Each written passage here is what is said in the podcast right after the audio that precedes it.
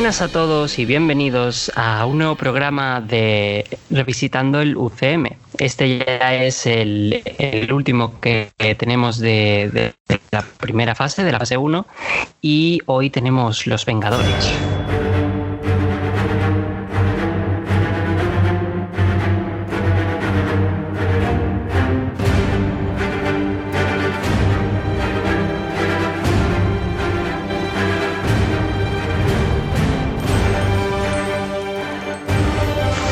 Buenas a todos una semana más.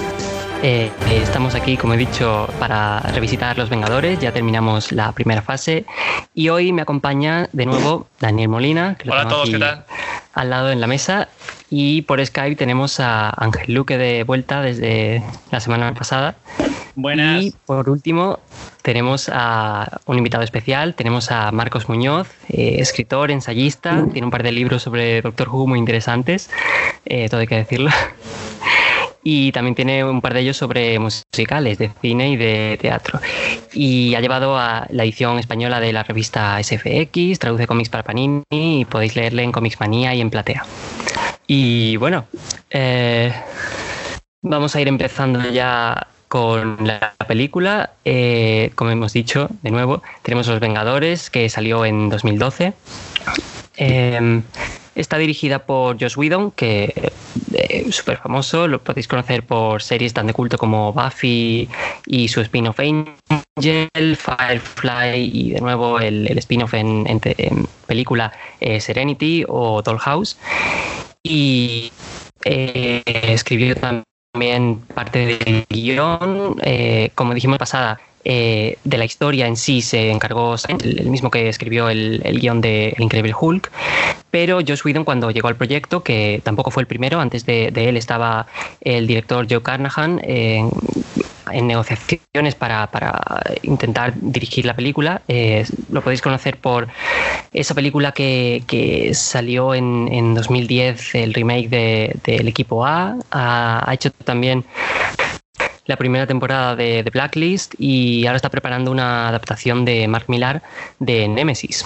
Pero bueno, eh, Joss Whedon fue al final el que se quedó con la película y, eso cuando llegó al proyecto eh, se encargó de hacer la, el guion en sí el, y como dijimos ya en, el, en ese primer programa que, que, hicimos hace siete semanas, ya queda lejos, eh, se encargó también de reescribir eh, algunas de las, de las partes de Capitán América, el primer Vengador, para adaptarlo mejor a, a, a esa película que le estaba haciendo para, para tener más conexiones y, y hacer un, una historia mucho más entrelazada.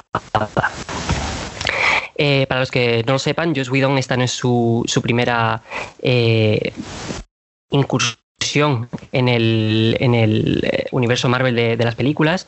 Eh, ¿Y en, en, qué año era la primera de los X-Men?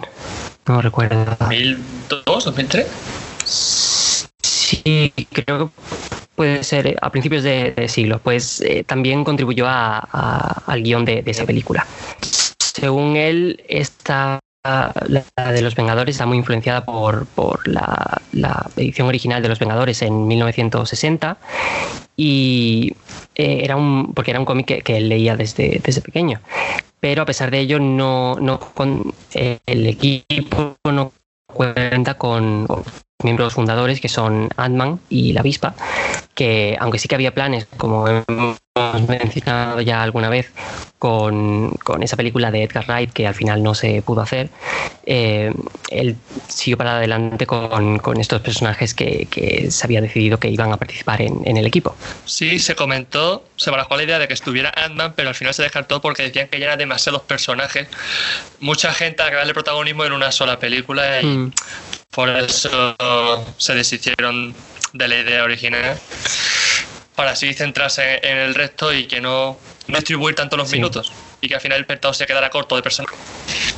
Y bueno, no es la, la, única, el único equipo de los cómics en los que tomó inspiración. También eh, de nuevo sale aquí Mark Millar eh, con los Ultimates. Eh, Joss también tomó alguna de, alguna inspiración de, de, esos de ese universo alternativo de, de los cómics que, que hizo mella en, algunos de los personajes en cuanto a, su caracterización, en cuanto a los trajes, en cuanto a, cómo interaccionan entre ellos. Eh, no sé si tenéis algo que comentar, Marcos, Ángel. Hombre, yo creo que si una, cosa muy divertida es que si a Wedon le dicen hace 15 años que iba a meter las manos de rebote tanto en la película de los Vengadores como en la Liga de la Justicia, no se lo hubiera creído. Con mayor o menor éxito, pero, pero sí. Yo creo que lo que hizo en las dos, yo creo que lo que hizo en las dos eh, no empeoró las películas. No, desde luego que no. por decirlo de alguna manera. Y, bueno, y que Wedon ya tenía cierta experiencia con los superhéroes, porque antes ya había estrenado, si recordáis, aquella fantástica miniserie de tres capítulos que se estrenó en internet del Doctor Horrible's Sing Along Block, eh, que es un musical con un supervillano de protagonista.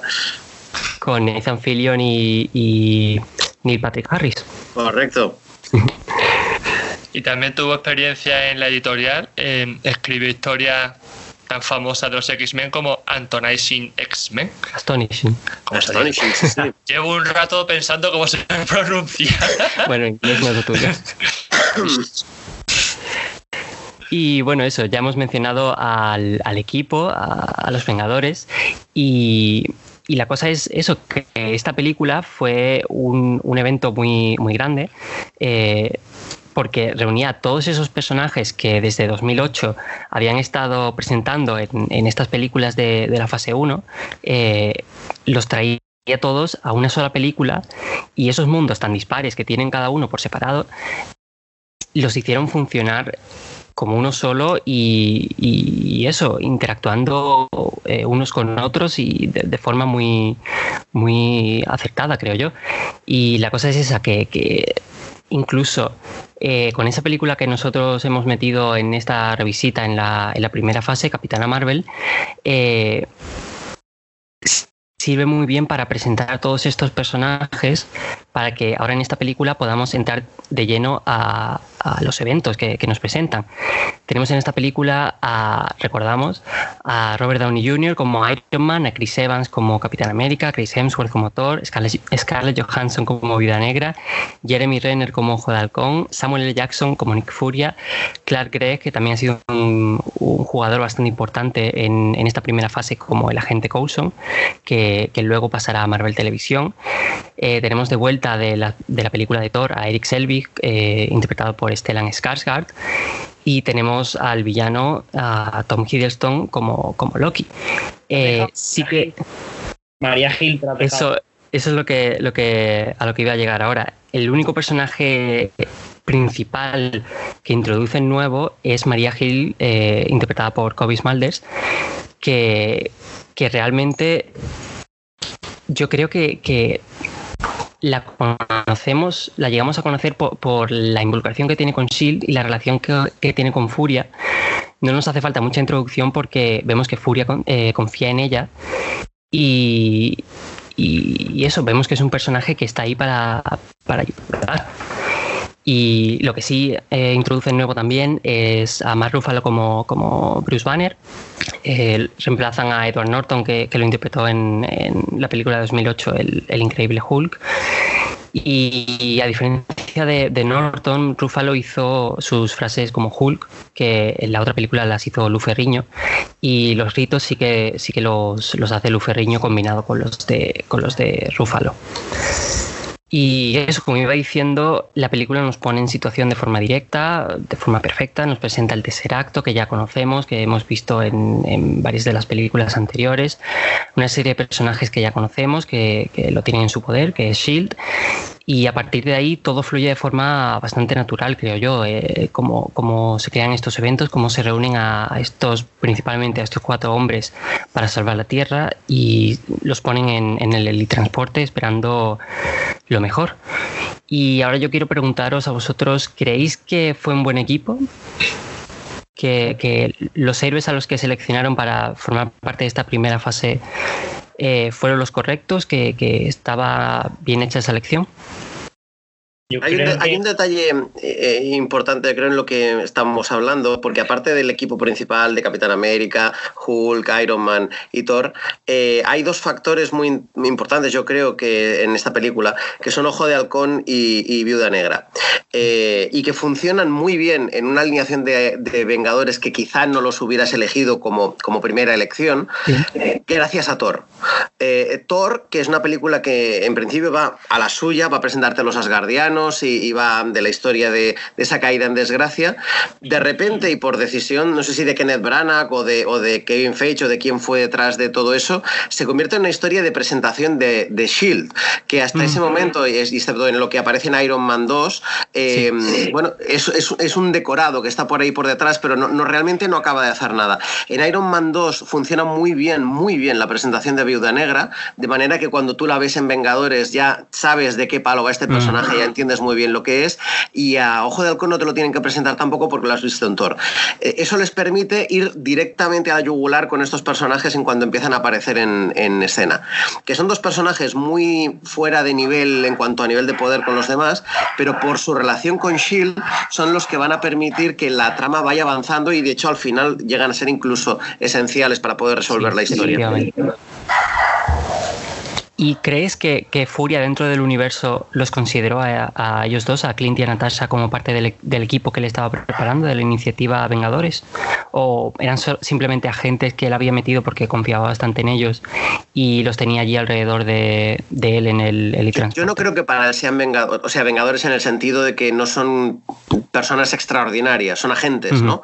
Eh, pero necesita precisamente de ese tipo de, personas alrededor para poder hacer de establecer de puente de contacto, porque estos Vengadores no van por libre, eh, son una iniciativa que parte de Shield, eh, aunque, luego se establezca un poquito fuera, ¿no? Nunca se han acabado de alejar demasiado de Shield, con lo cual yo creo que al principio es importante para poder tenerlos no controlados, pero sí para que esté esos que saben operar en campo, más allá del Capitán América que está un poquito oxidado el pobre, eh, que, está, que están más al día de cómo funciona todo lo que están organizando, porque tienen que coordinar países, naves, eh, ataques, etcétera, ¿no?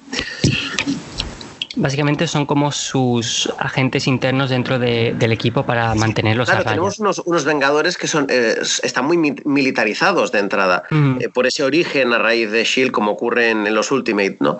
y yo creo que en ese en ese panorama eh, la, introducción de estos dos personajes es fantástica porque funcionan muy bien como elemento humano dentro de unos personajes que son están muy muy por encima de los demás y al mismo tiempo te permiten ver otro tipo de historias más allá de los dramas que se han establecido de cada uno de ellos, ¿no? Mm.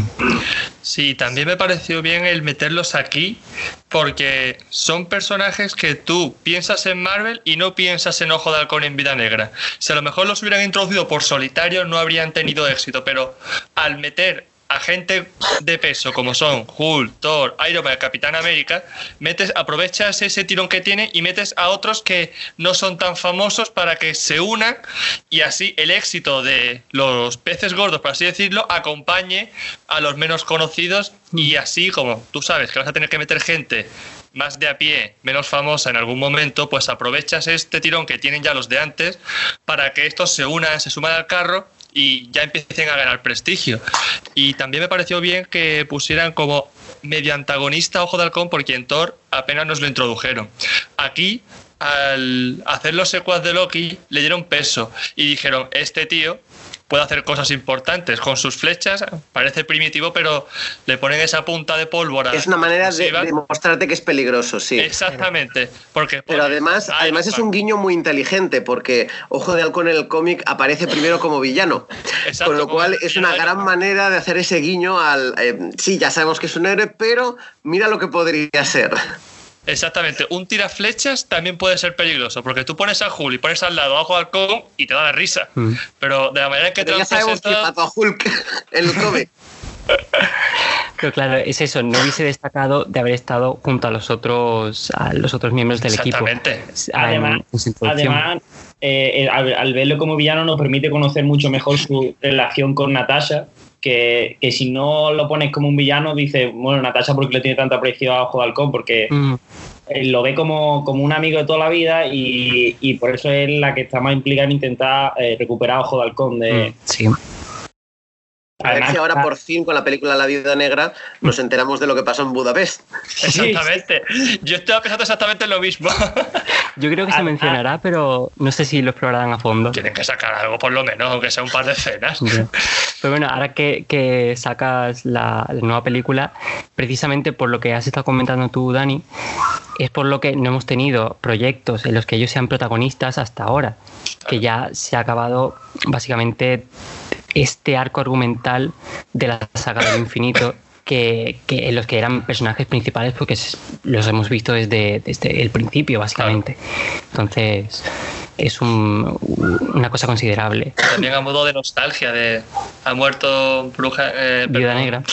es la viuda negra. Mm, hay, un detalle muy bonito de la vida negra en, Vengadores, ahora visto en retrospectiva. Eh, la estaba viendo hace poco y eh, si os fijáis en, Vengadores dice dos veces lo de que hay una marca roja en su expediente, una mancha roja en su expediente y que quiere limpiarla. Pero ahora fijaos dónde acaba eh, la viuda negra, cuando acaba todo. ¿De qué color es esa gema? y qué hace para limpiar su expediente finalmente. Eh, eh, todas esas vidas que se había ido cargando a lo largo de, su, de, sus misiones, que le recuerda a Loki, eh, mm. todo eso lo, la lleva al camino final que toma en esa pelea además que tienen ella y Ojo de Halcón en Endgame. Sí, es una mm. carga que la acompaña desde el principio.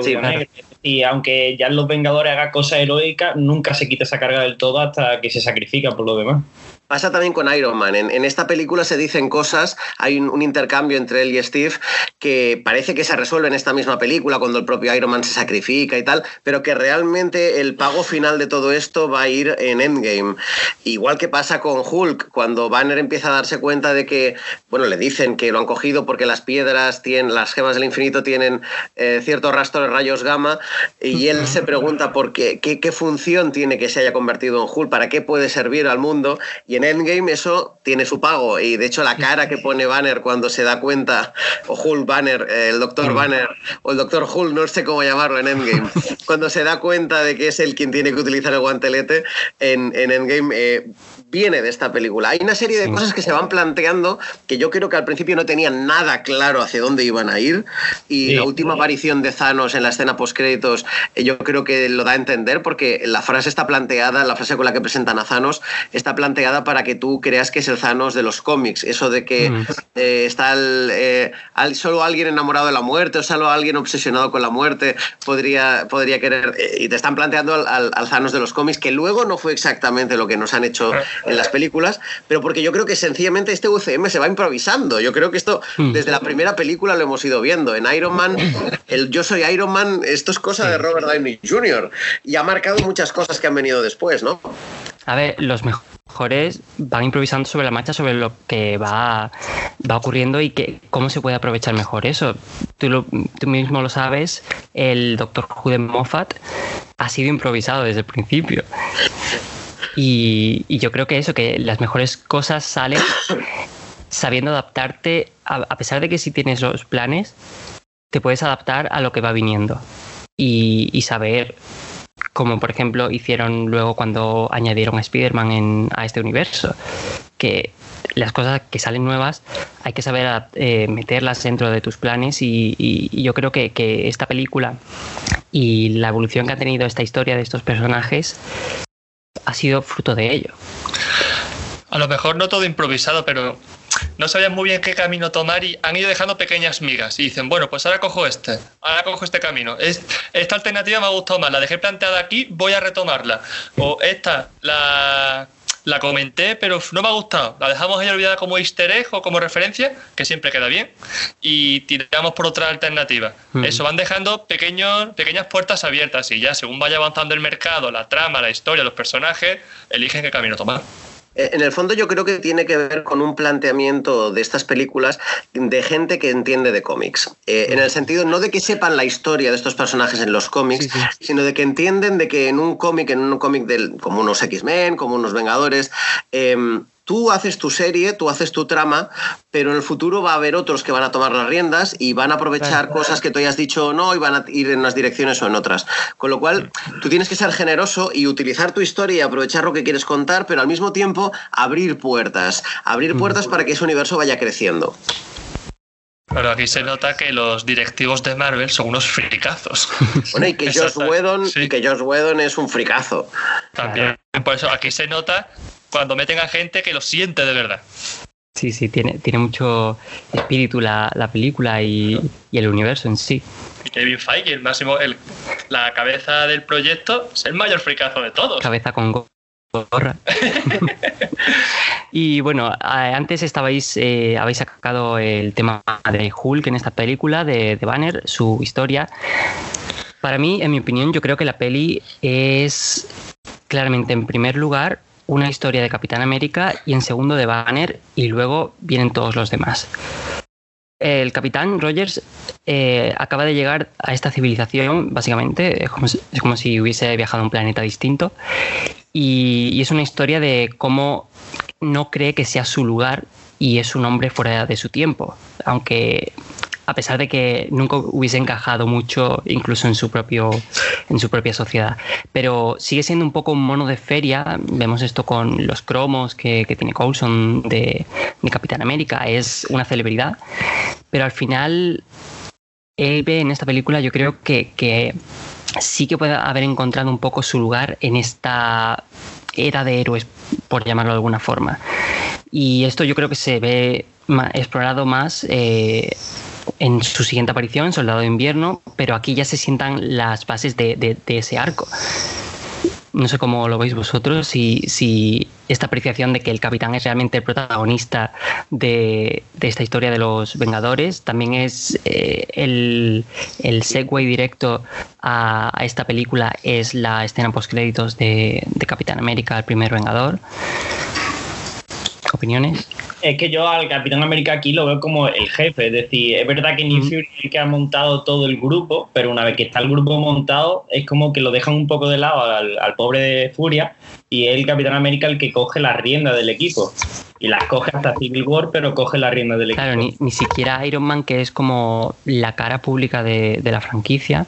Exacto tiene este rol en, el equipo que, va a, desempeñar el, capitán, a pesar de que ese conflicto que tienen por, por eh, estar por encima del otro un poco, sobre todo por parte de, Tony. Pero, pero es eso, capitán es el que eh, realmente el, el que les lidera un poco en, batalla y, en la forma de, actuar de, los Vengadores. Es, el único que tiene verdadera experiencia a nivel, a nivel bélico. Él ha estado en la Segunda Guerra Mundial. ¿Quién mm. mejor que un soldado para dirigir a un grupo de soldados? que son lo que son al fin y al cabo. Sí, es el que toma las decisiones al fin y al cuenta. No, para, para, mí esta es una película, sí que estoy de acuerdo con, con Thor, eh, con Thor, con Hulk, es decir, para mí esta es una película de Hulk eh, y eso que aparece muy discretamente. Em, y luego con, con, vectores que van muy relacionados con, con Hulk. Eh, creo que es la película de la, de la Viuda Negra y de. Y de em, y de Iron Man. porque, porque Iron Man en esta película se está redimiendo del desastre que ha organizado en la segunda de Iron Man, si recordáis.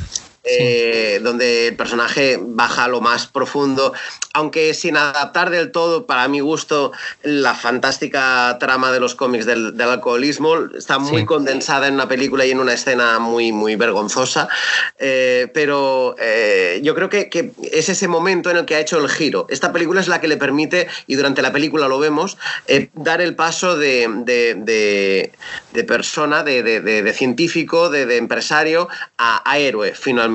Ya, ya, lo hizo en Iron Man, eh, realmente, pero, pero yo creo que realmente el paso del sacrificio lo, hace en esta película y además ves el proceso que tiene él.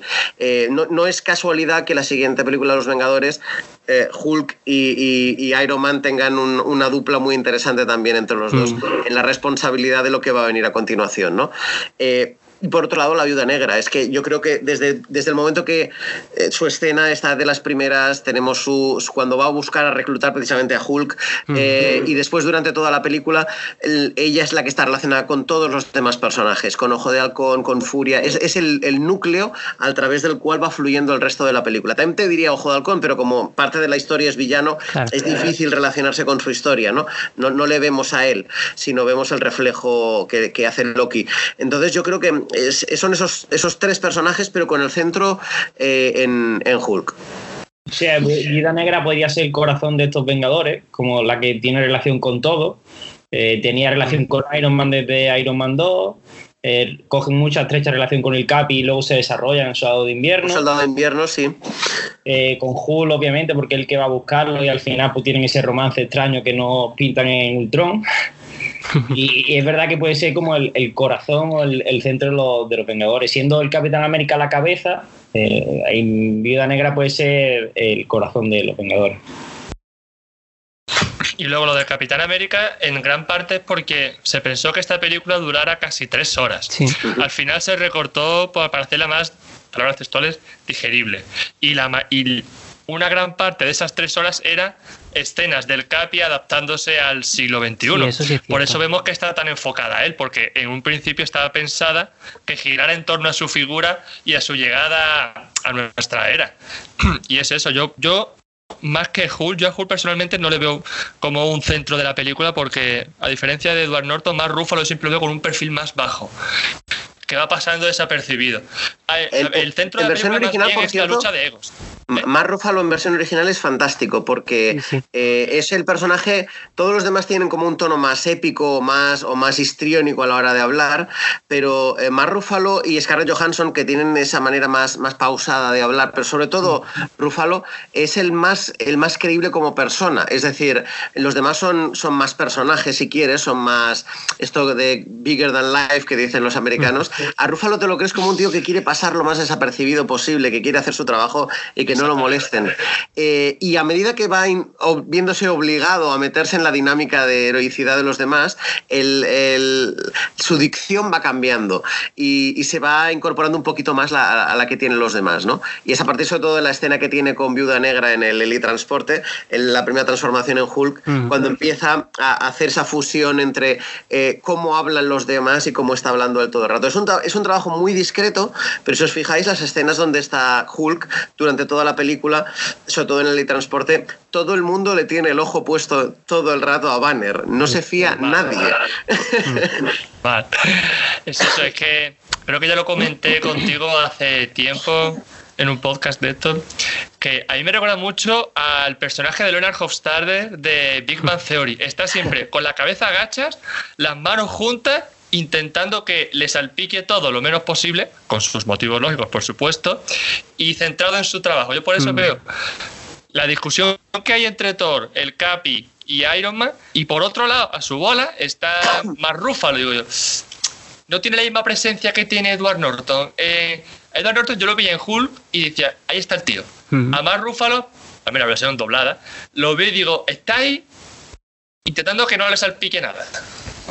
Luego ya en la escena de pelea, por supuesto, la cosa cambia, pero yo me refiero aquí. Mm, pero la, cosa es eso, que, en todo momento él está ahí presente, aunque pase desapercibido, está presente y, como, habéis dicho, eh, todas las miradas van a él. Pero ese conflicto interno que él tiene de, esas dos facetas de sí mismo, la luz y la oscuridad, eh, en todo momento ves ese filtro que él tiene para, controlarse, para, no salirse de, esa línea que él tiene que seguir para estar dentro de, esa luz que, él ve. Pero al final de, esta película, él ve que el otro tío puede ser incluso útil y, no simplemente una, fuente de destrucción sin, propósito. Y, ve que se le valora en sus dos facetas, como científico, primero para encontrar el tercer acto y segundo como, un componente del equipo que, puede ser útil en el campo de batalla.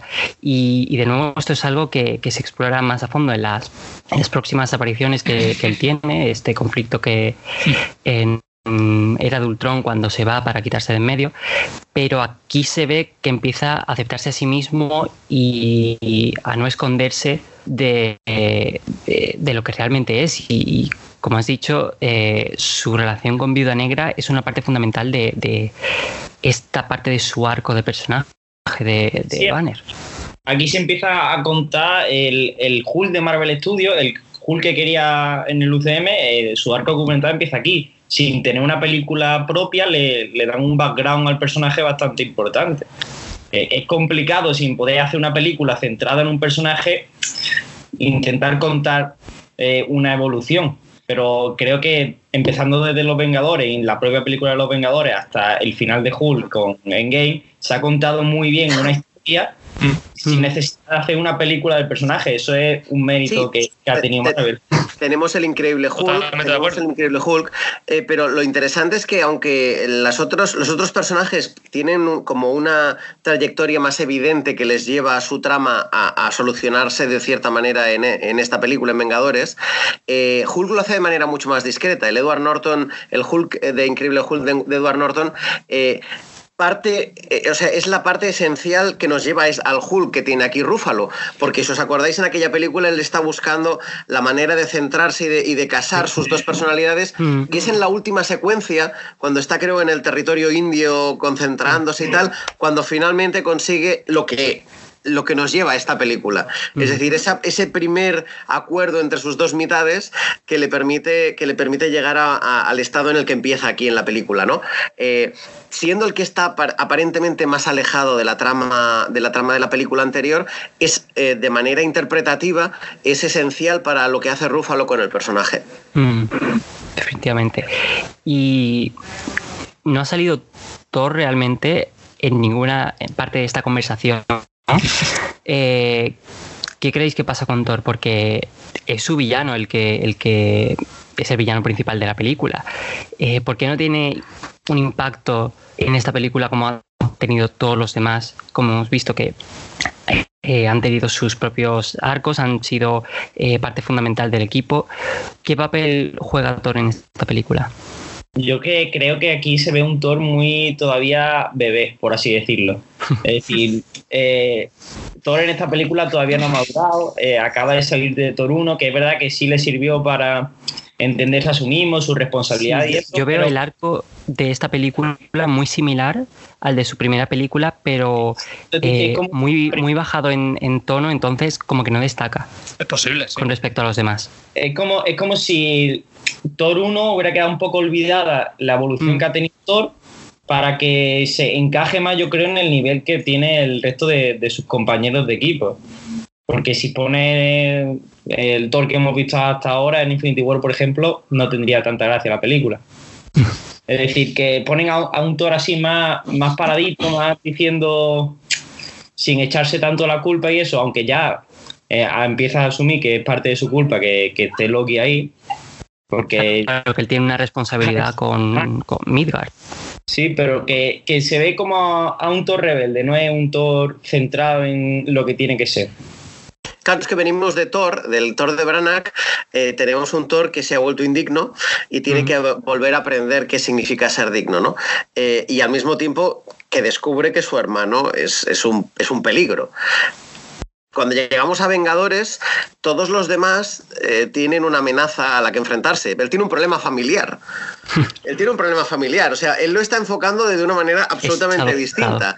Eh, con lo cual, eh, claro, el tono que él tiene respecto a esta historia, aunque está preocupado evidentemente de que no mate gente y que no organice una guerra entre planetas, pero para él el, tema es un tema familiar. Y es muy divertido cuando él llega y, y, hay la primera pelea entre, entre Vengadores antes de que se organice el grupo Iron Man, Thor, eh, Capitán América, que tú ves a Loki comiendo palomitas, sentado en la montaña de al lado, básicamente partiéndose la caja con lo que está pasando, eh, que es más o menos lo que pasaba en el número uno de Vengadores en el cómic. Sí, sí. Eh, lo, que, lo que dice se ve plasmado en la primera conversación que tienes todo en el helitransporte ya, que Hulk hace referencia a lo que como su hermano, que no pueden tratarla cuando habla con Viuda Negra que él le dice que, ha matado a 60 personas y ahí se ve reflejado que para pa, pa todos es su hermano. También yo creo que no tiene tanto peso porque no se puede dar protagonismo a todo el mundo. Se, enfoca en presentarnos bien el poder que tiene, poder entre comillas que tiene Ojo de Halcón, el nuevo Hulk con más Rúfalo, el Capitán América, cómo se adapta. Robert Downey Jr. tiene que tener protagonismo, sí o sí, porque es Robert Downey Jr. A, a alguien había que recortar. Y al final, pues se le da menos voz a Nick Fury, se le da menos voz a Thor. También es parte, creo yo, del guion, de economizar el tiempo. A alguien había que recortar y como Thor no ha habido algo que destacar de él realmente, aparte de que su hermanastro es el villano principal, pues por eso creo yo que se le nota menos, destaca muy poco, entre comillas, con respecto al resto de la plantilla.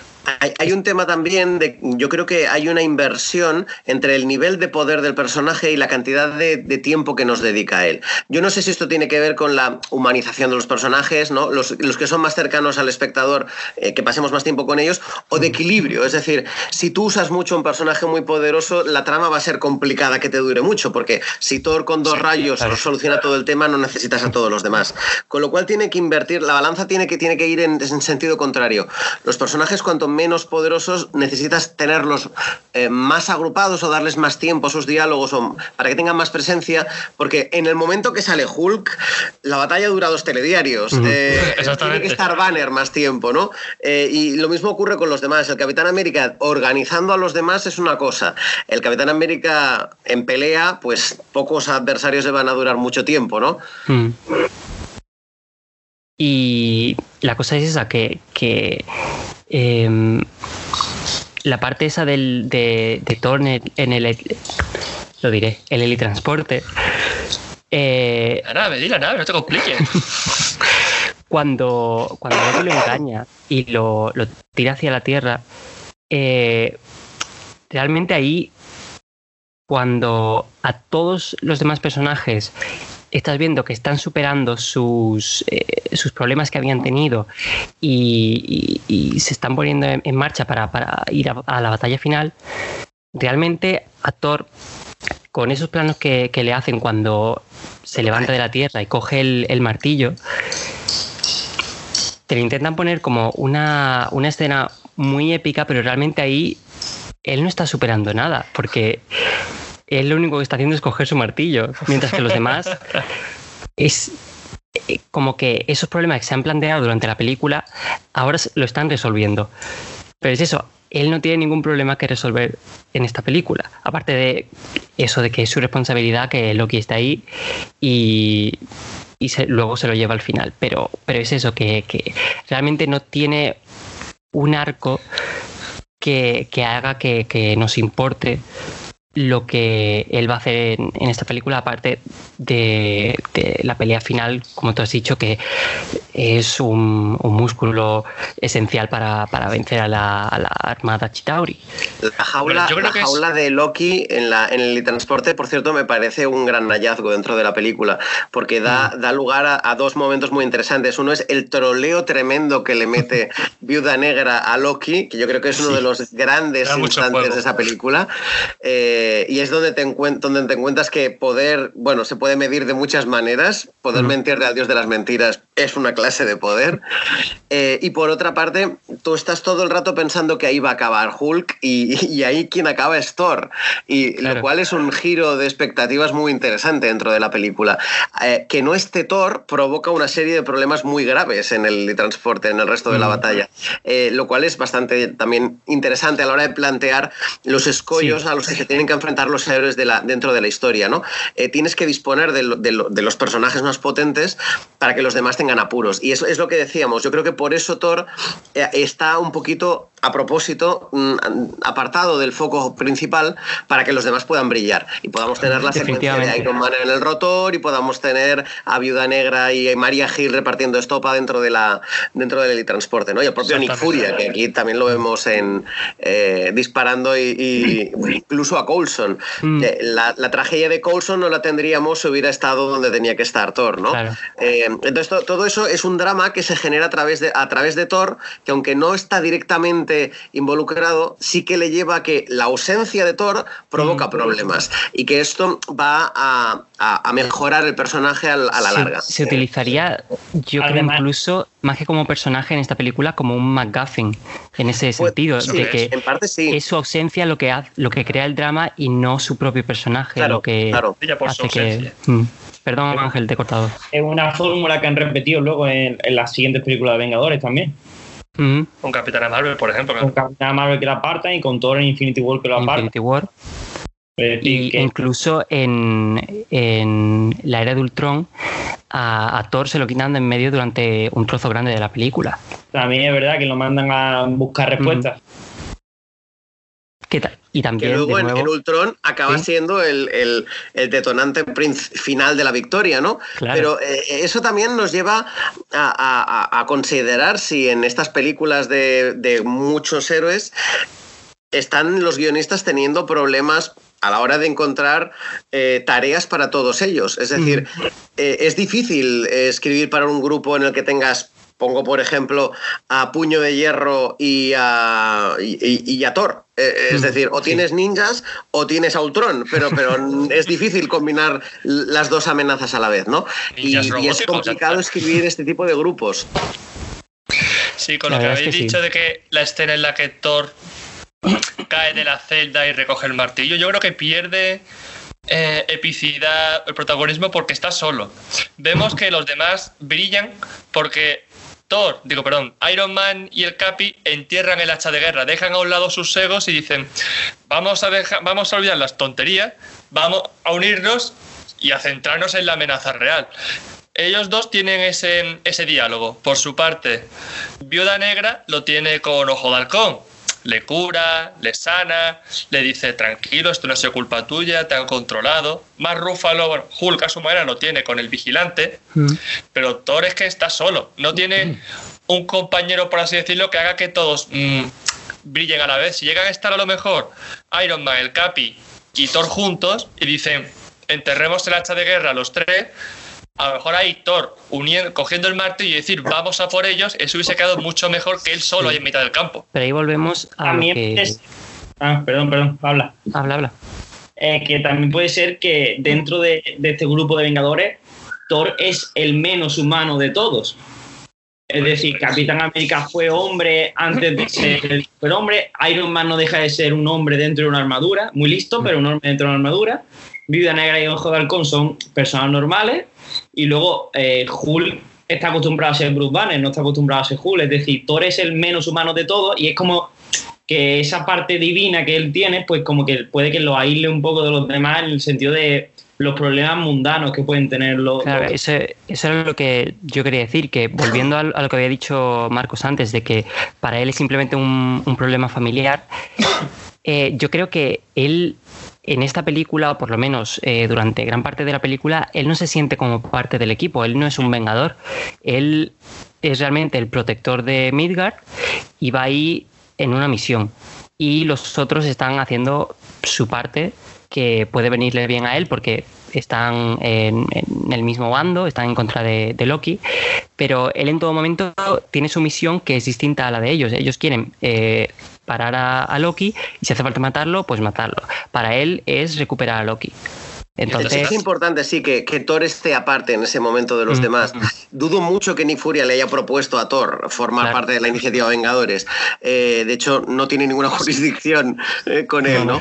Eh, y al mismo tiempo, Claro, al mismo tiempo, eh, es eh, también lo que creo que lo habéis mencionado, todo tiene que ver también con el, con el arco de Thor a lo largo de sus películas, eh, de la importancia de la familia, de lo solo que está en, la Tierra y, de, y de cómo poco a poco, película a película, va perdiendo a todos los miembros de su familia. Entonces, cada vez que pierde a uno es un drama para él.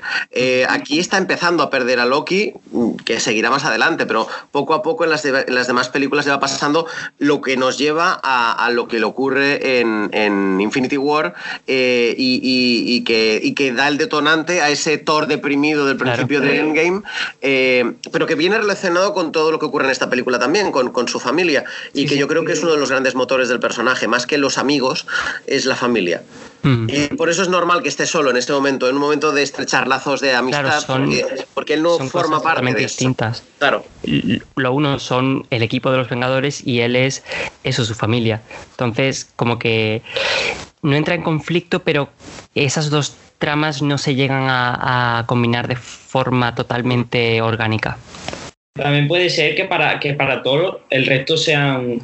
Es decir, no soy nada comparado conmigo, porque todo siempre ha sido un poco chulito y se cree siempre muy superior y puede que, aunque al principio de conocer a los Vengadores, no te digo ahora cuando ha acabado la saga del infinito, al mm. principio de la saga del infinito, a los demás los vería como diciendo que eh, estos son obstáculos o me pueden ser de ayuda, pero yo soy muy superior a ellos, es decir, no... para, eso sirve... En la escena del cetro lo dice, en la escena del cetro, cuando todos están siendo influidos por el cetro de Loki, eh, hay un momento que el Thor dice algo del estilo de que son hormigas comparados con ellos. Eh, una frase que había dicho el propio Loki antes, ¿no? Lo de la bota y la hormiga. Eh, pero cuando están todos siendo influidos, que en parte están todos más irascibles y más agresivos, pero en parte también están diciendo lo que piensan sin los, sin los filtros de, la corrección, ¿no?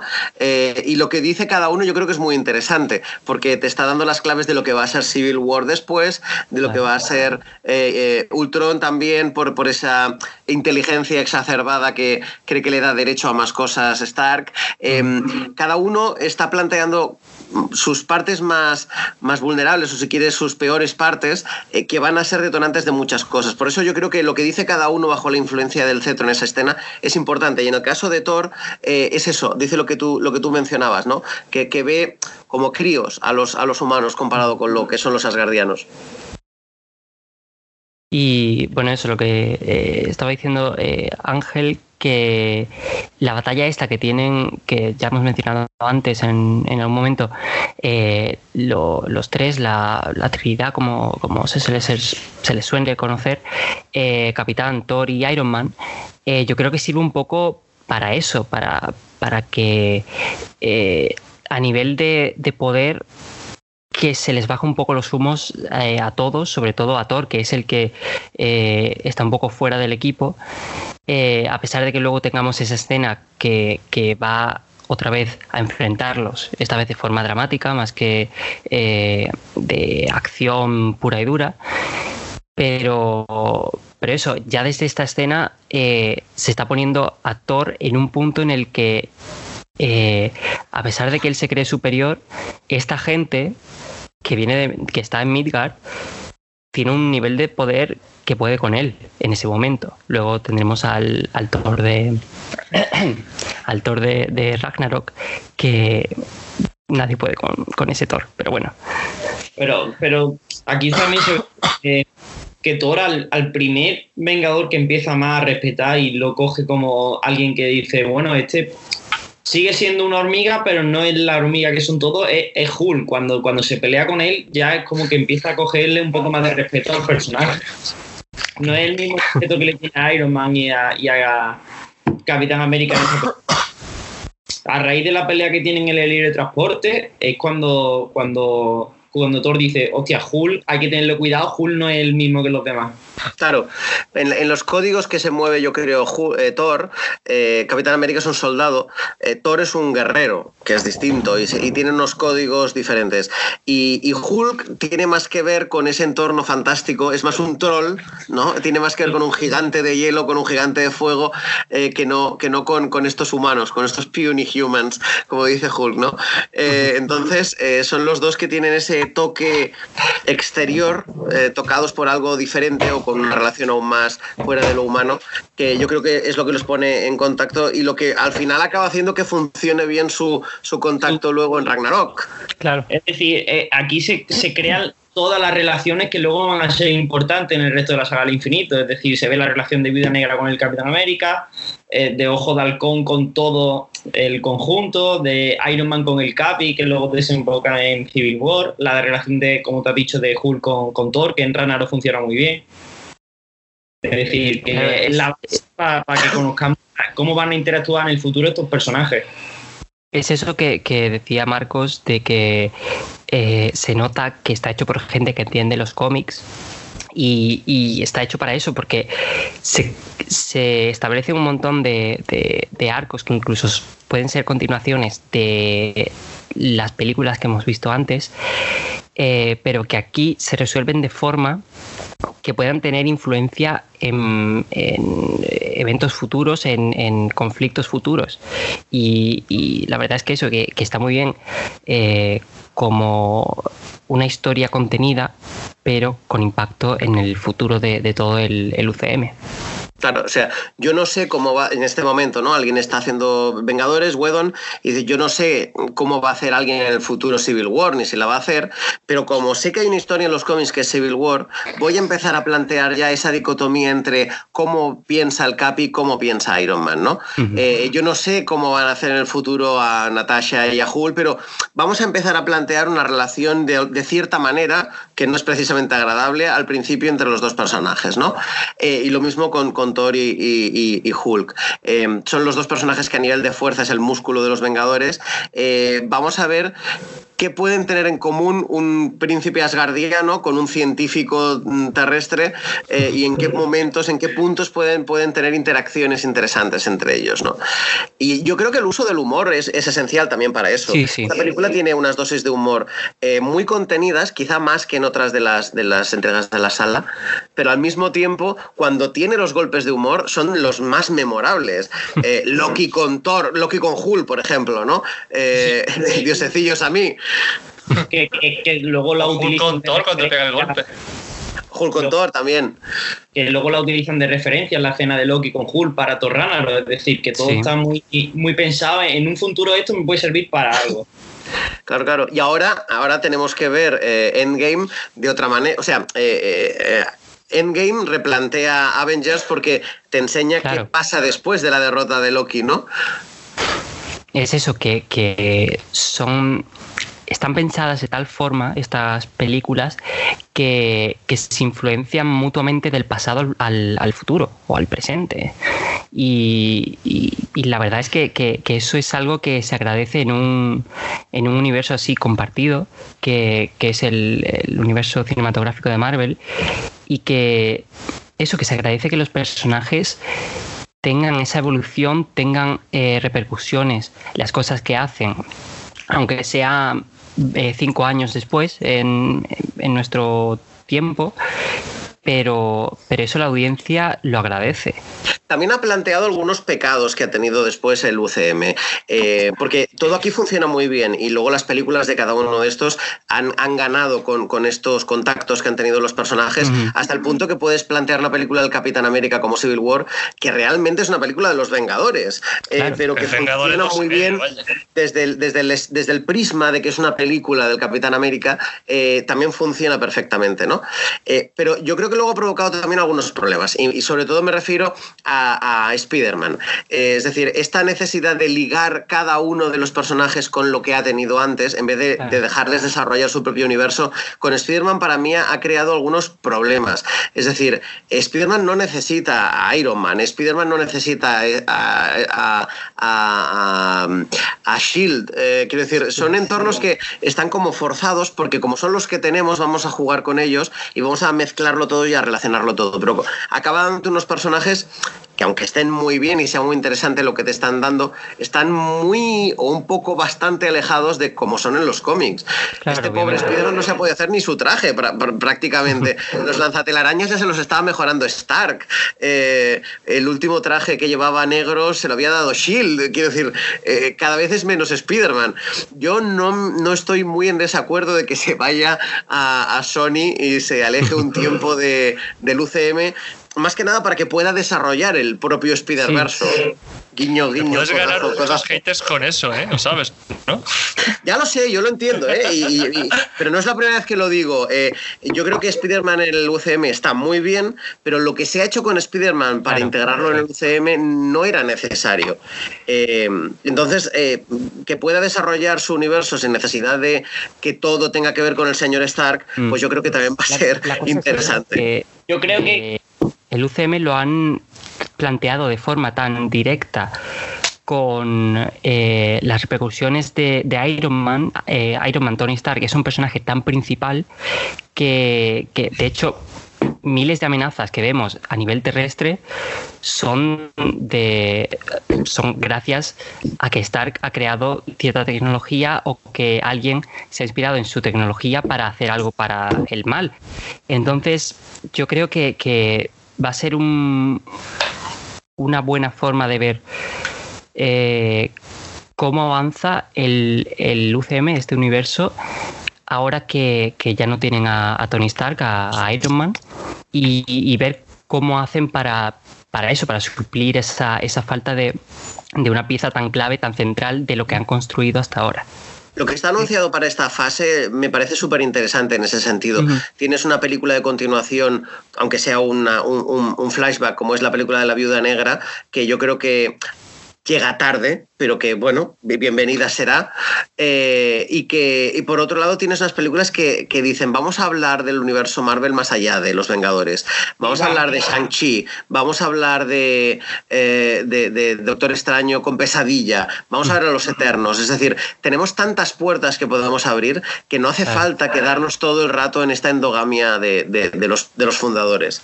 Ahora, ahora lo que va a hacer Marvel es expandirse, es decir, abrir nuevos caminos. Y en cuanto a lo que has comentado antes, es lo que hablamos la semana pasada con Hulk, con el Hulk que comentamos en el programa de Hulk. Es decir, Marvel no, aunque se base en los cómics, ha hecho los personajes de su universo, no ha cogido, ha copiado del cómic. Es decir, a Hulk la ha adaptado para meter en, mm. el UCM, a Spider-Man lo ha adaptado, lo ha cambiado lo que le ha dado la gana para meterlo en el UCM también, y lo que ha hecho es que los personajes sean más, suyos que, lo que viene de base del cómic, es decir, claro. a gente le gustará, a gente no, pero lo que ha hecho es mm, hacer el Spider-Man del UCM y Hulk del UCM, no es el Hulk del cómic o el Spider-Man del cómic. Claro, pero fijaros que lo que hemos tenido, por ejemplo, es un Spider-Man que todo lo técnico que tiene del personaje de inventor ha quedado muy diluido. Lo hemos visto en un par de escenas, eh, mejorando el adhesivo en, Homecoming, en la nueva prácticamente nada, lo, poco que toca el proyector holográfico. Eh, llevamos cinco películas de Spider-Man y no sabemos si el tío Ben existe. Tenemos una referencia algo tan la que se lleva. Eh, el tío Ben de este Spider-Man podría ser el señor Stark tranquilamente, mm. ¿no? Porque no sabemos si existe el... No sabemos ni, si le picó una araña, para, para empezar. Pues sí.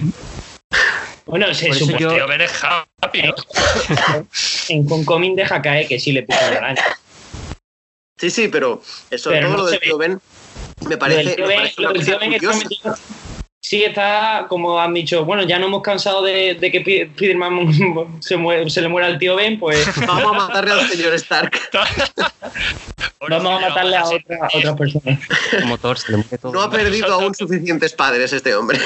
Vaya mensaje, no, y, y eh, ¿qué, ¿qué, escena destacaréis vosotros de esta película? Porque para mí es una de las de la primera fase, puede ser la, película que tenga mejores escenas de, tanto de acción como de relación de los personajes. de hecho, para mí es mi película favorita de todo Marvel, vaya, es la que más cariño le tengo. La gente dirá, Endgame, Infinity War, son buenísimos.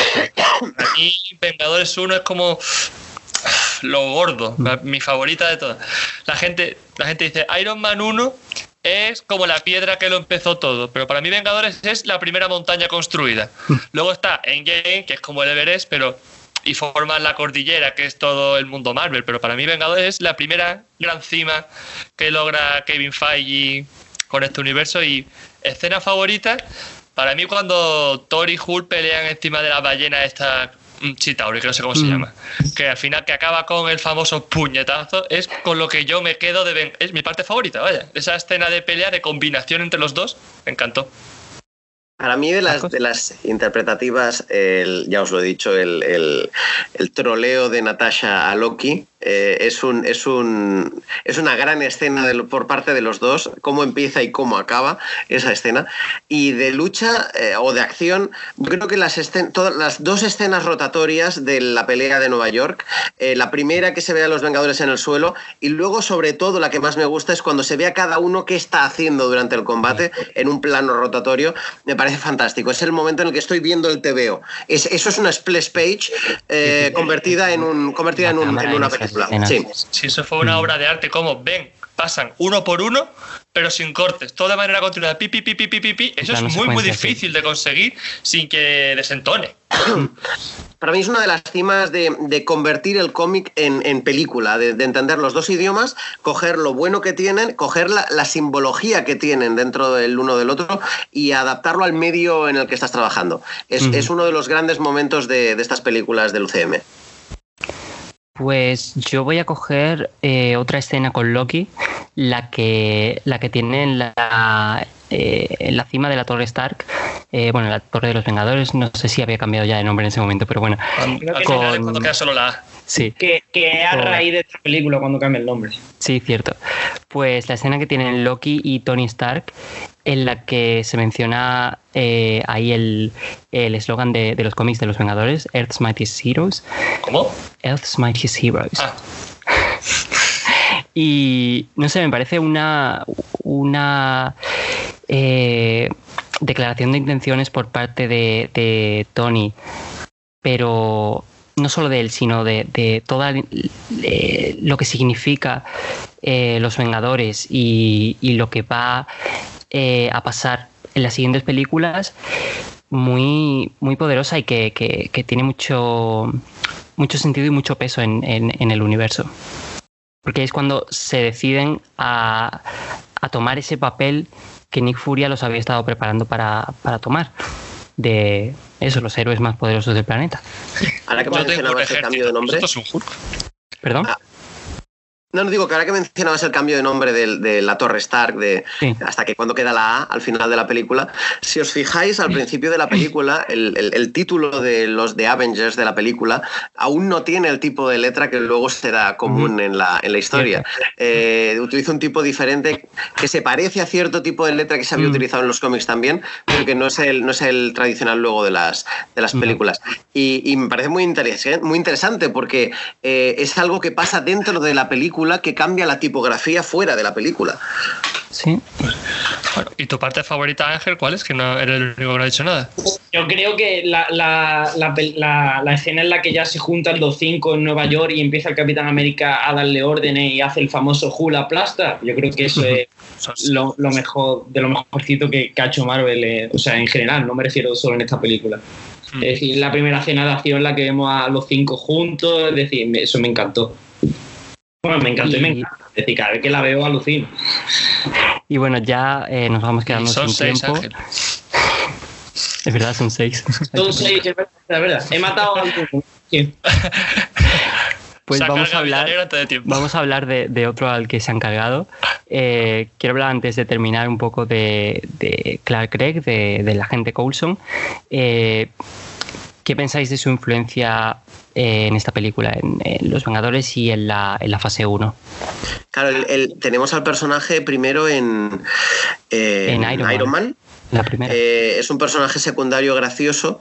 Eh, cuando aún no sabían exactamente qué hacer con Shield, parece que se están inventando las siglas en ese momento, cuando se supone que esta agencia tiene ya no sé cuántas décadas con de los 50 o 60. Nombre, nombre provisional, dicen o algo así lo del, lo del nombre es una incongruencia de las que tiene Marvel, porque luego en, Capitana Marvel, que se supone que pasó antes, ya sabían que se llamaba Shield, es decir, y en Iron Man luego decían que no. Sí. Sí, sí, eh, pero bueno, esta primera aparición es, es, de, tonto encantador, ¿no? Que, tienen mm. eh, sin, una gran utilidad dentro de la historia, pero es muy agradable. Luego lo ves un poquito más en, función en Thor eh, y sobre todo en el cortometraje de Algo pasó de Camino al Martillo, donde ves que, es de armas tomar este hombre. y aquí yo creo que es el culmen del, personaje que habían ido dibujando, ¿no? Este, este personaje que, que acaba siendo la primera víctima y que, y que bueno, de manera utilizada luego por, por Nick Furia, es el detonante que hace que se junten los Vengadores. Pero mm. además lo más interesante es que de aquí sale Agentes de Shield. Es decir, de su muerte han nacido algunas de las tramas más interesantes de Agentes de Shield y de hecho el final de la penúltima temporada de Agentes de Shield es el que cierra el ciclo que se ha abierto con, su muerte en esta, película. Con lo cual es, muy interesante todo lo que se ha ido desarrollando a la par de, en, el, universo televisivo Marvel, eh, gracias a, este hombre, a, Clark Gregg. Ahí es a donde quería ir ahora. Eh, ¿qué, opináis de, que se haya eh, como dejado de lado esa muerte que tuvo los Vengadores eh, para revivirlo y hacer una serie con él como un personaje principal. Eh, no sé, es decir, es que yo como la serie no la, no la he visto, entonces... Una, resurrección en Marvel es ya viene, o sea, la carta ya te la dan cuando tú llegas, ¿no? Te dan la carta de la resurrección y la juegas y bueno, a veces la recuperas, ¿no? Eh, en el caso de, estos, no solamente aprovechan al personaje para hacer una serie muy divertida y muy interesante, sino, y muy Marvel, en algunas cosas lo más Marvel que ha hecho Marvel está en Agentes de Shield. Definitivamente. Sino que al mismo tiempo. Em, es que luego es una parte muy importante de la trama. ¿Por qué ha vuelto este hombre? Eh, y, de qué manera? Y, tiene que ver con, tramas que van avanzando luego en la serie y que, que se arrastran hasta, pues hasta la penúltima temporada eh, prácticamente. Entonces, eh, yo creo que utiliza. Esto es lo que, lo que dicen siempre en los cómics. no hay errores de guion, es decir, no hay, no hay, hay errores. Lo que hay son historias que aún no has contado. Eh, si tú quieres cambiar algo y alguien ha dicho, este estaba muerto, ¿cómo es que ha salido otra vez? es que hay una historia que no te he contado. Sí. Y además es eso, que, Clark Gregg es un actor que está tan lo da todo por, por este universo porque lo ama desde, desde muy joven y, ha leído cómics siempre. Y, y, además se ve eso en la serie que, él está haciendo eso porque le gusta y porque realmente vive ese personaje que, han creado para él y que luego incluso han insertado en los cómics. Sí, sí. Entonces yo, yo creo que, aunque hay gente que, diga eso, que es un poco, eh, un poco eh, menospreciar la, muerte que tuvo en, esta película, para mí yo creo que, que es un, un monumento a esa afición, a esa, a esa que tiene Clark Gregg, pasión, que tiene Clark Gregg por este mundo, por este universo y que, incluso en esta última temporada, eh, incluso a, pesar de que el, arco de, de, este personaje, de Coulson, eh, se haya cerrado, él ha dirigido episodios, ha estado muy involucrado con eh, la concepción de, este nuevo, de esta nueva historia que, han planteado y, se nota eso, que, se lo pasa muy bien haciendo estas, estas cosas y, la verdad es que me alegra que, le hayan dado esta oportunidad de, poder hacer eh, su sueño realidad. Pero eso de, que la muerte la hayan menospreciado con, al, darlo luego por vivo en la serie, eh, yo creo que, claro, el planteamiento es diferente, es que no es un héroe. Eh, la muerte de un héroe no la, la, desvirtualizas y luego dices, no, no estaba muerto, estaba de parranda.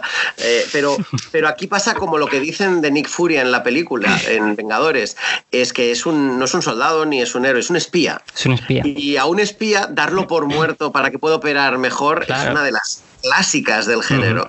Con lo cual, eh, yo creo que es muy interesante. Y luego, además, lo mezclas con la trama de ciencia ficción que le ponen detrás mm. al, pobre de, al pobre personaje y dices que no me pues resuciten, si me tienen que hacer esto.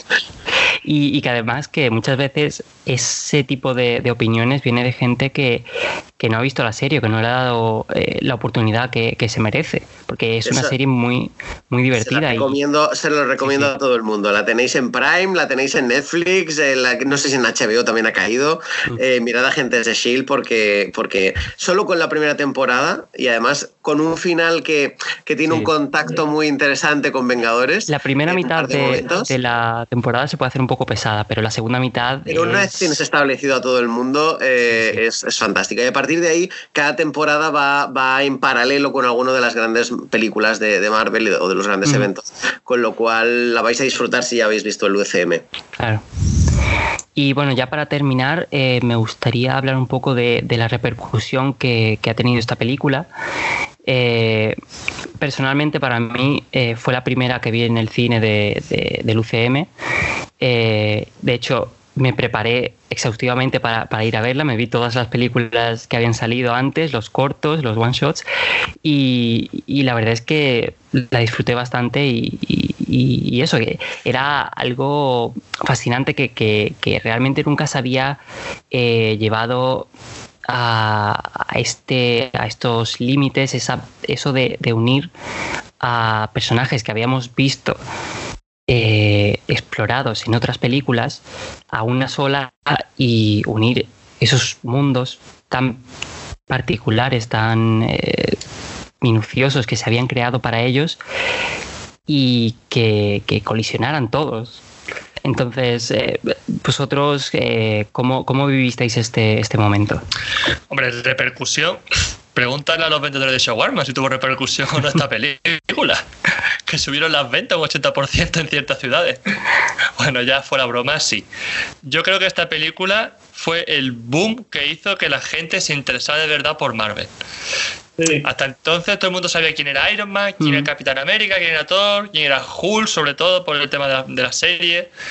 Pero creo bueno, que aquí empezó realmente la expansión. Lo que hemos dicho antes fue la primera montaña. De hecho, fue la tercera película en su momento con mayor recaudación de, la historia, detrás de Titanic y de Avatar. De hecho, el epíteto de Capitán América, el primer Vengador, yo creo que fue precisamente para poder claro, para vincularlo a esta película en concreto. Claro, sin duda.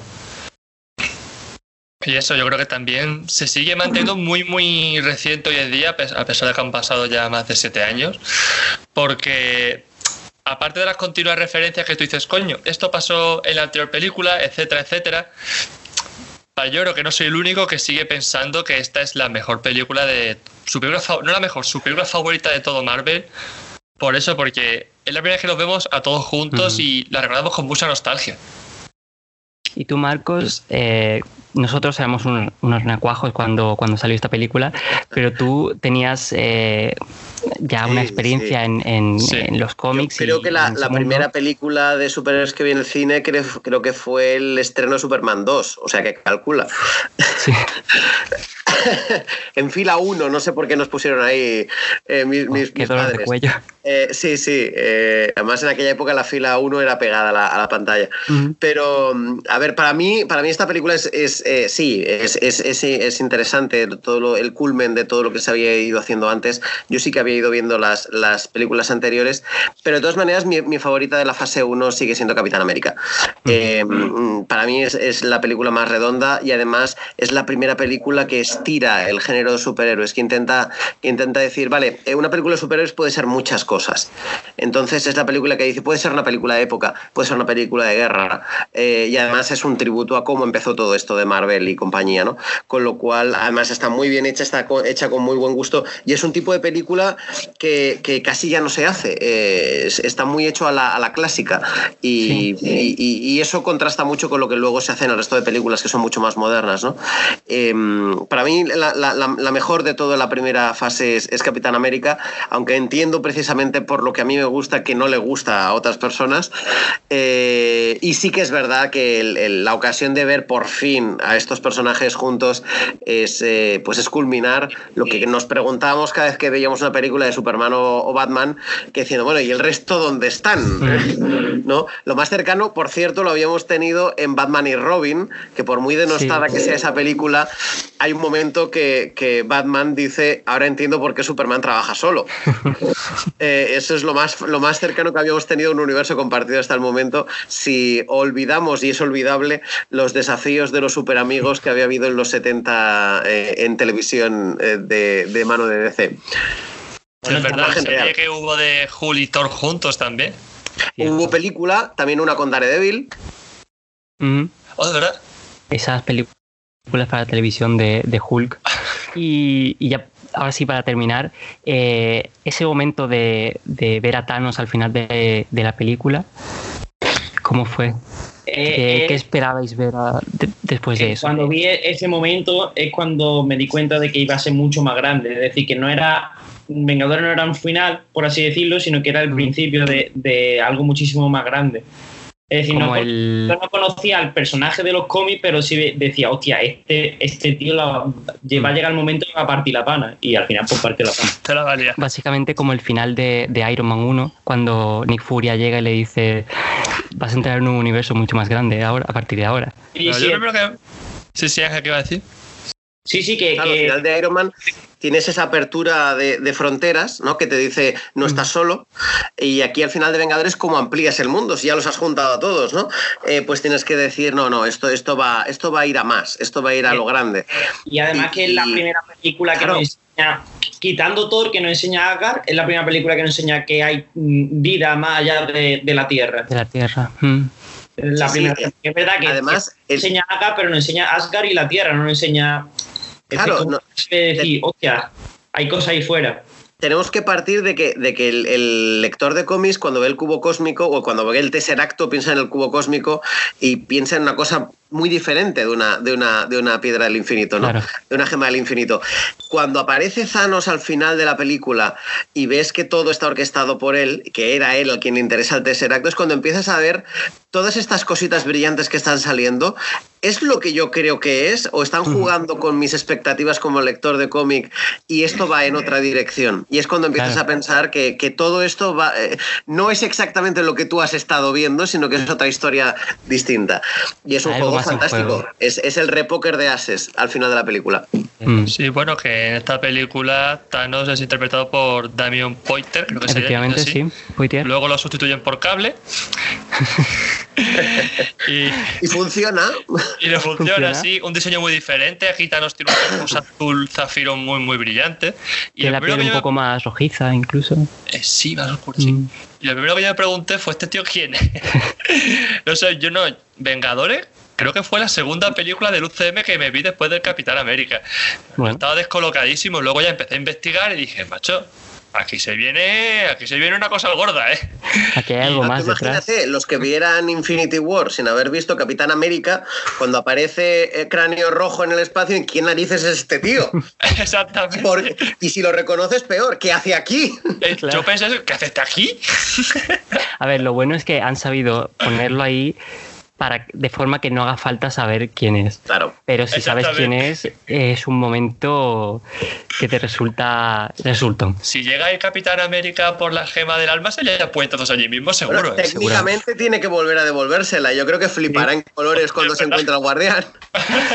Yo, espero en un futuro ver, cómo, cómo, el Capi devuelve la gema. Eso tiene que ser para serie como mínimo va. Lucio, un, un, corto, lo que sea, una miniserie. De momento, de momento han sugerido, aunque no han eh, explicitado, que en la serie de Loki, que técnicamente irá del Loki alternativo, es más que probable que veamos al Capi yendo en sus viajes a arreglar todo lo que se ha ido desestructurando en, en, esas alteraciones del tiempo. Con lo cual, podemos tener algo de todo esto en la serie de Loki. Ojalá. Ojalá. Y eso, cuando habéis dicho lo de todo el mundo pendiente de las cosas que brillan, una de las teorías más locas fue que el pecho de Iron Man, su, reactor, el, generador de arco, una gema del infinito.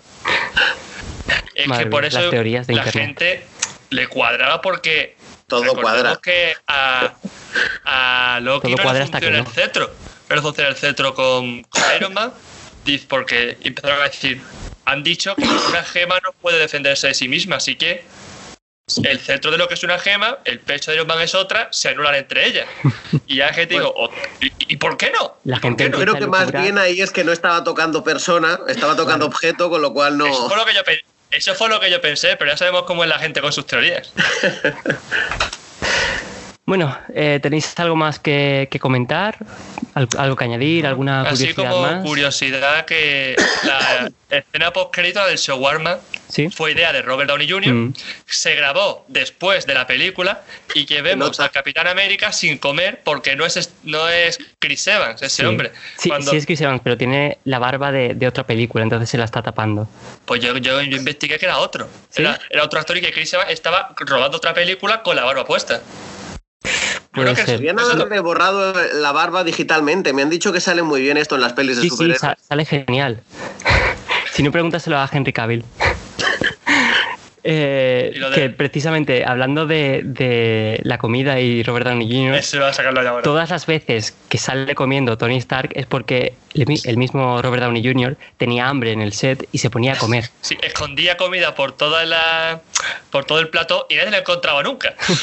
Cuando le ofrecen los arándanos a Bruce Banner, son sus propios arándanos, es Robert Downey Jr. ofreciéndole arándanos a Mark Ruffalo. yo no sé cómo, se dieron de risa en ese momento. Yo, Son profesionales. Yo hubiese, tenido que cortar y yo empiezo a reír. ¿en serio, tío? ¿Qué haces comiendo O es la octava torma ya y se quieren ir a, a dormir. Exacto, y también que la escena en la que Hulk despierta de un grito Iron Man, eso fue improvisado por, por Mark Ruffalo. Entonces, no está bien el guion. Las improvisaciones del universo Marvel. Sí, sí, sí. No solamente Robert Downey Jr. improvisa, el resto también. ¿Y algo más? Bueno, que la película que vaya este turno. Que si alguien no ha visto la película, que la vea. Eso Sería raro que estuvieran escuchando esto sin haberse visto la película. Esto colocado al principio, ¿vale, Francis? Vale, porque si no, alerta spoiler. por, mi parte, que, muchas ganas, muchas ganas de ver, eh, después de haber visto hace nada, otra vez Vengadores, muchas ganas de ver ahora Viuda Negra, que es la próxima película del UCM que se nos viene encima. Eh, porque, bueno, si, queréis tener ganas de ver la peli de, Viuda Negra, volved a ver Vengadores y veréis que ahí empiezan a salir una serie de hilos muy interesantes que nos van a llevar directamente a lo que, a lo que vamos a ver en esta película. La, película de Viuda Negra no se va a enmarcar en el periodo entre Civil War y Infinity War. sí, pero dentro de esa historia hay flashbacks a, su origen, con lo cual vamos a ver también cosas que pasan antes. Ah, vale. Perfecto. Sí, sí, porque yo creo que a la mayoría de espectadores lo que le interesa es un poco su infancia y su transformación de niña a mujer asesina. es lo que le interesa. en Vengadores hay un momento cuando está hablando con Ojo de Halcón eh, que él le dice a ella, tú no sabes lo que es que te vacíen, que te saquen el cerebro y pongan dentro a otra persona. Y ella dice, sabes muy bien que sí lo sé. Eh, y yo creo que por ahí puede tener que ver algo de la habitación roja y todo su pasado. Bueno, pues si nadie más tiene nada más que añadir, eh, vamos a despedir ya el, programa. Eh, muchas gracias a, todos por, por, prestar vuestra, vuestra voz y vuestra presencia. Eh, gracias, Marcos, por, por... Igualmente. y bueno, eso, después de este programa probablemente hagamos un paroncito hasta empezar con la, con la fase 2. Eh, puede que hagamos un programa especial viendo eh, estos nuevos anunciamientos que han hecho de, lo que depara el futuro del UCM. Y bueno, eh, creo que eso es todo.